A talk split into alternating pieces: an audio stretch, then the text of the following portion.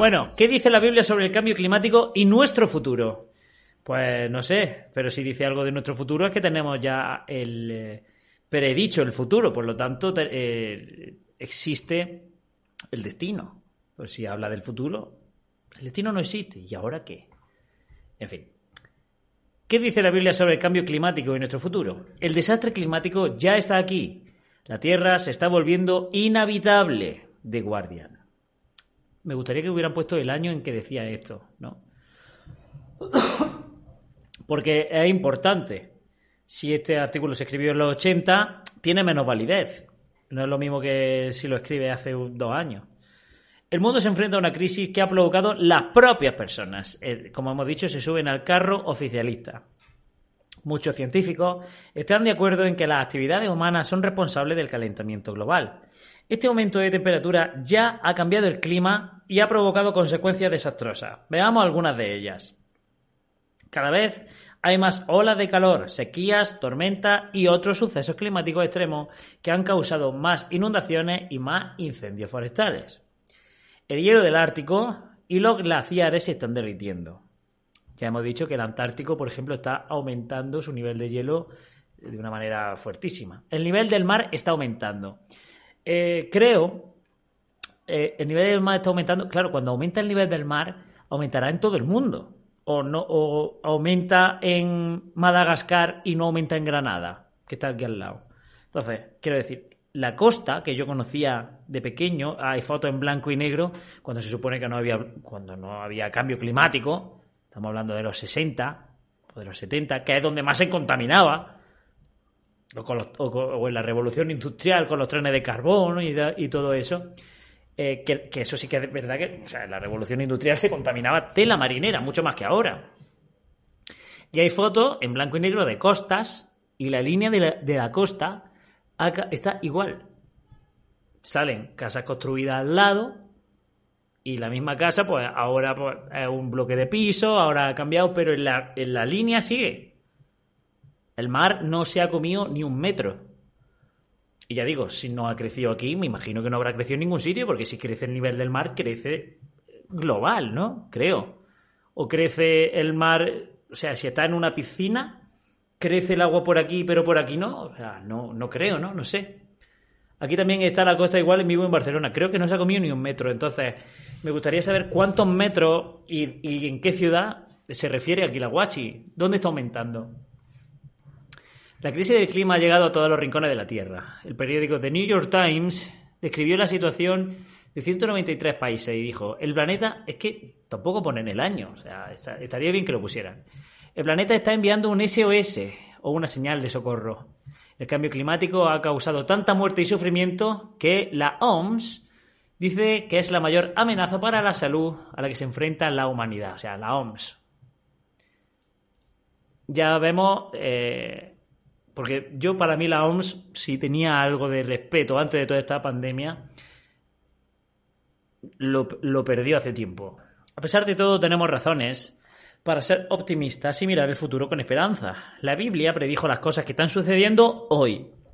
También nos dice por qué podemos estar seguros de que Dios no se quedará de brazos cruzados y lo que hará para proteger nuestro futuro. Vamos a ver qué textos nos van a mandar para decir, oye, la Biblia ya ha predicho el cambio climático. ¿Mm? A ver. ¿El cambio climático cumple alguna profecía de la Biblia? Sí. El calentamiento global ha provocado una crisis climática que encaja con lo que la Biblia predijo que pasaría en la actualidad. Profecía. Dios va a destruir a los que están destruyendo la tierra. Esa es la profecía. Esto se refiere al cambio climático. A los que están destruyendo la tierra va a destruir. O sea, esto, si lo hubiera leído, ya digo, en la revolución industrial, donde se talaban bosques a, mansalva y no, y no estaba lo del cambio climático ni, ni siquiera contemplado, te decían, no, pues los que talan árboles son los que se están cargando la tierra, los que están destruyendo la tierra. Eh, entonces, pues esto ya estaba predicho, que iba a haber una deforestación, ya estaba predicho. Bueno, si todo el mundo qué hace, porque ¿qué es destruir la tierra? A lo mejor destruir la tierra para mí es que monte una central nuclear, para otro eh, destruir la tierra es que pesques, que pesques para, yo que sé, otro es que caces, otro es que tale árboles y otro es que monte una fábrica de orujo y esté echando humo por la, por la chimenea un montón de tiempo. Entonces, cada uno tiene un baremo de lo que es destruir la Tierra. Esto es súper interpretable. Porque a lo mejor, si para ti es que destruir la Tierra, que yo me coja un coche y me vaya de viaje, y por, por, lo que contamino, pero es que yo ese coche a lo mejor es mi herramienta de trabajo y lo necesito para comer. Porque es que resulta que comer, eh, que, un caballo, pues no me lleva a, a 60 kilómetros eh, lejos a la hora que tengo que entrar a comer, a, trabajar. Y de todas maneras, el caballo necesito darle muchísimas cosas para comer, por lo tanto también me estoy cargando la tierra, le estás criando animales, animales para pa, pa poder trabajar. O sea, ¿qué es cargarse la tierra? O sembrar un campo para, para, para arar. Con tus vegetales, con tus cosas. Talamos el campo virgen y ahora sembramos, pues, olivos, o sembramos patata, o sembramos zanahoria. ¿Eso es destruir la tierra? Entonces, si, si tenemos ese baremo, está destruyendo la tierra todo el mundo. La Biblia predijo que habría un momento en la historia en el que los humanos estarían a punto de acabar con la tierra. Y es cierto. Como resultado del calentamiento global, hoy el planeta se está destruyendo como nunca antes. Bueno, esto también podría haber eh, pensado en la Guerra Fría, con esa amenaza nuclear. Es que te puedes cargar la Tierra. Ahí también podría aplicarse este texto. Ya digo, es que estos textos son súper interpretables y los testigos le dan 30 y 32 vueltas a cualquier texto y si le das la vuelta adecuada a cualquier texto te encaja con cualquier situación. Incluso el mismo texto te puede encajar con 10 situaciones distintas y 10 situaciones distintas se pueden interpretar con 30 textos. O sea, es que eso es así. Esta profecía da una razón por la que no debemos esperar que los humanos salven el planeta. Fíjese que dice que, eh, fíjese que dice que Dios intervendrá mientras la gente esté destruyendo la Tierra. Es verdad que hay personas con buenas intenciones que luchan contra el cambio climático, pero no importa lo que hagan, no podrán impedir que las personas sigan destruyendo nuestro planeta. O sea, la OMS aunque tenga buenas intenciones y quiera y son, buenos al final, son, no son malos del todo, pero es que no pueden impedir la maldad, ¿no? Profecía. Se verán escenas espantosas. La Biblia predijo que habría escenas espantosas, o lo que es lo mismo, sucesos terribles que ocurrirían en nuestros días. Vamos a leer texto. Habrá grandes terremotos en un lugar tras otro, hambre y epidemia, y se verán escenas espantosas y grandes señales en el cielo. Aquí nos dice que fueran en nuestros días aquí estamos partiendo de la base de que tú crees que nosotros vivimos los últimos días, eh, en base a premisas o entendimientos que, has tenido tú que son erróneos absolutamente. No, no habla de nuestros días ni habla del cambio climático, la verdad. El cambio climático ha provocado que haya desastres naturales horribles por todo el mundo. Eso ha hecho que ahora muchas personas estén sufriendo de ecoansiedad, un miedo constante a una catástrofe medioambiental. Profecía, el último día vendrán tiempos críticos y difíciles de soportar, que ya no de manejar, ya de soportar, ¿eh? ¿Cómo lo han cambiado? No entiendo por qué. Porque la gente solo se amará a sí misma, serán amantes del dinero, desleales, no estarán dispuestos a llegar a ningún acuerdo, serán traicioneros y testarudos. La Biblia predijo la actitud y conducta de las personas, actitudes y conductas que han provocado la crisis climática. Pero si es que estas actitudes las lleva teniendo, o sea, lo han provocado estas actitudes una actitud que lleva, que lleva teniendo la, historia de la humanidad si compramos el relato de Adán y Eva desde Adán y Eva. O sea, ya, ya Adán y Eva y, y Caín y sus hijos, o el tiempo de Noé, ya mostraban estas cualidades. O sea, no son estas actitudes las que han provocado la crisis climática, no tienen nada que ver.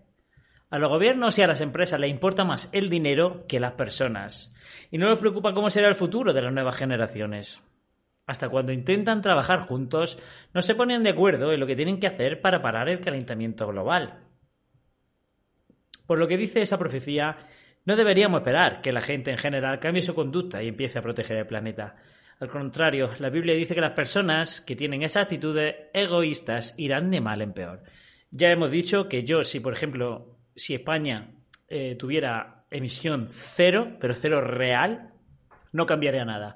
Y si España, en vez de toda la población española, en vez de, de, de dejar de contaminar o de reciclar y demás, eh, si, si, dejaran y, contaminaran todo lo que pueden, tampoco cambiaría nada. Estaríamos, aumentaría en décima, pero no nada, nada significativo.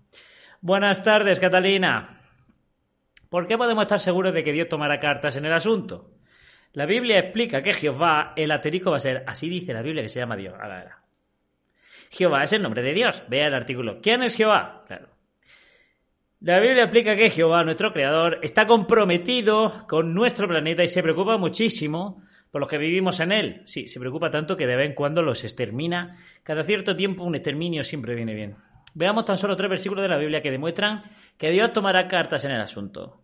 Dios no creó la tierra sencillamente para nada, sino que la formó para que fuera habitada. Dios cumplirá su propósito para la tierra, no dejará que nadie. Pero bueno, es que ya ha sido habitada, o sea, quiero decir, si tú construyes un móvil no para nada, sino para que la gente llame, una vez que ya, yo por ejemplo con mi móvil llevo dos años y yo ya he llamado, ¿puede decir que si ahora deja de funcionar el móvil no ha cumplido su objetivo? Sí, he llamado por teléfono, pero ya ha sido habitada, por lo tanto este texto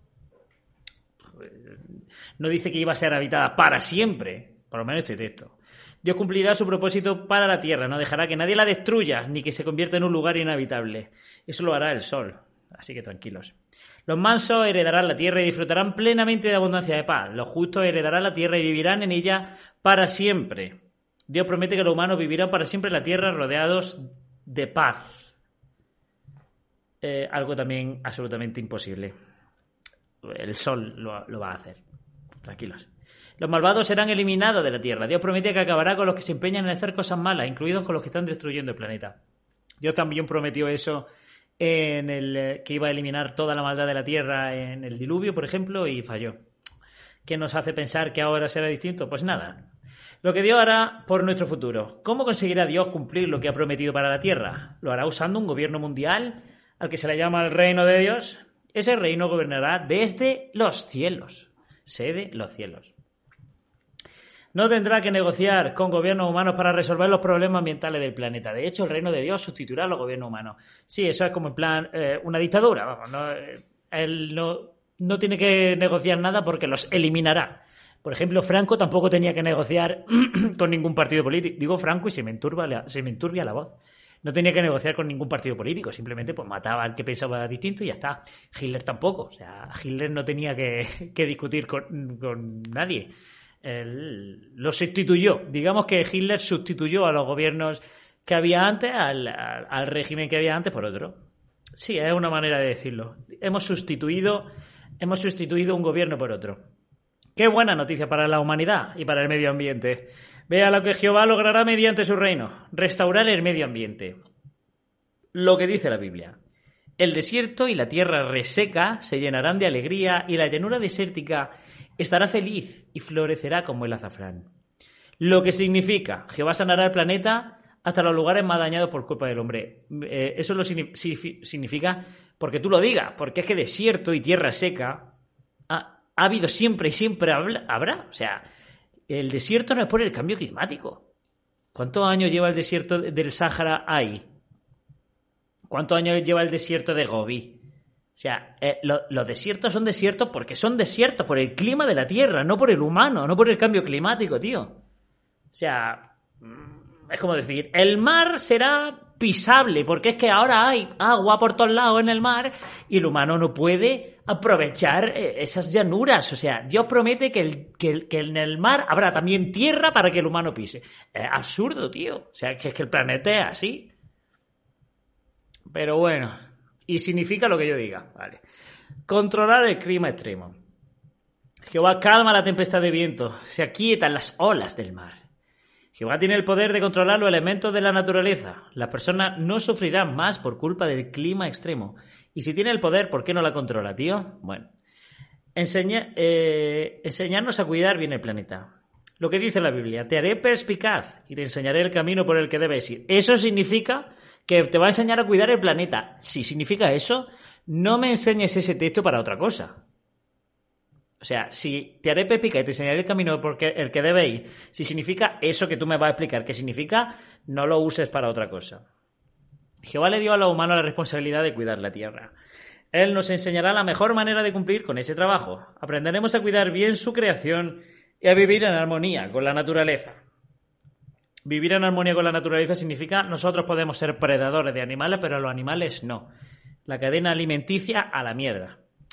Dice la Biblia que el calentamiento global provocará que el fuego destruya la Tierra. La Biblia dice que la Tierra está reservada para el fuego. Y algunas personas han relacionado eso con el calentamiento global. Sin embargo, cuando leemos el contexto de ese versículo de la Biblia, vemos que no se refiere de manera literal a la tierra o al fuego. Si deseas saber más, ve al artículo ¿Será destruida la tierra? O sea, claro, si leemos el contexto, decimos que de todas maneras no lo leas por ti mismo. Léelo con nuestra publicación. ¿Vale? Para que tú lo entiendas bien, porque es que resulta que eres subnormal y tú si lo lees no lo vas a entender. Tienes que ser, guiarte por las publicaciones de una secta, ¿vale? Articulazo oficialista donde los haya.